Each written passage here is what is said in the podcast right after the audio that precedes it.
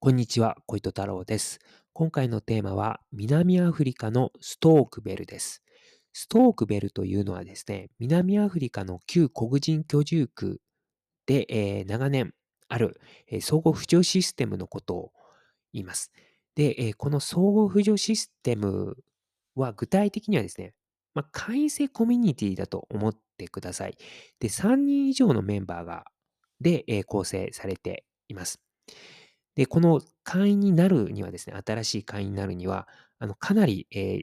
信用できる人物かどうかっていうのを見極められますので、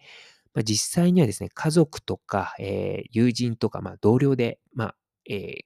形成されているというふうに言われています。なので、まあ、かなり密な、まあ、会員コミュニティということですね。まあ、誰でも参加できるものではないということです。で、このストークベルっていうのは、まあ、あの、たくさんあります。もう、あの、一つだけじゃなくて、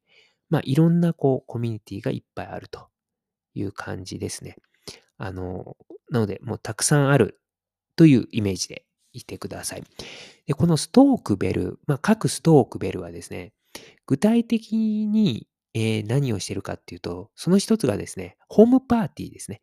いわゆる、まあ、自分たちのコミュニティ内で、え、ホームパーティーをやるんですけれども、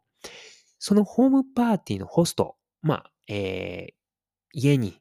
えー、他の、えー、ストークベルのメンバーをこう招くホストですね。で、そのホストは輪番制になってます。なので、えーと、ずっと、えー、特定の人がホストをやるということはありません。ストークベルにおいては。ストークベルではですね、ホストっていうのはもう輪番制でこう持ち回りで顔変わっていきます。で、えー、ホームパーティーの費用なんですけれども、ホストが持つのではないんですね。ホストではなくて、客側が、あの、持ちます。客側が、えー、出してですね。で、それで、えー、そのホームパーティーの費用を賄うということになっているので、ホストの側はですね、まあ、手間とかね、時間は、えー、パーティーのためにかける必要はあるんですけれども、お金の持ち出しはその時はないということになります。で一方で、客側は、まあ、あの、ホームパーティーに招かれるので、あの、特に時間とかは、えー、手間とかはないんですけれども、あの、お金は出す必要があるという、えー、ことになっています。で、えー、そのですね、客側の、えー、メンバーから集めたお金がですね、パーティーの費用を上回った場合はですね、まあ、そのストークベル全体の、いわゆる口座ですね、銀行口座にこう、貯蓄する形にしています。まあ、そうやって、ストークベルの、ストークベル全体でですね、こう、まあ、貯金をしてるんですね。まあ、それで、こう、お金が、えー、まあ、溜まっていくということになっています。で、えー、そのお金はですね、どういった時に使われるかと言いますと、ストークベルの、えー、メンバーが、えメンバーのですね、家族がちょっとね、亡くなった時にですね、その葬式費用に当てたりします。つまり、そのストークベルの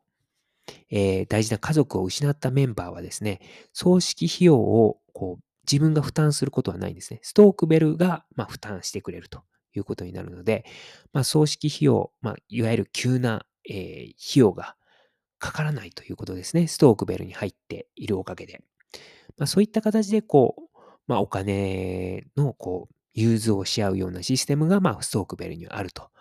いうことになっています。で、これ、似たようなシステムというのは、